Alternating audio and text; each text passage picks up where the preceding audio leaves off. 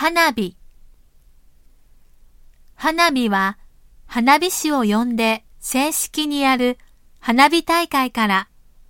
個人でやる小さい花火までいろいろあります。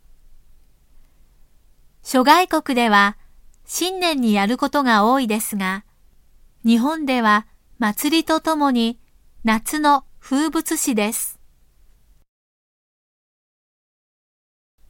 花火大会当日の夕方頃から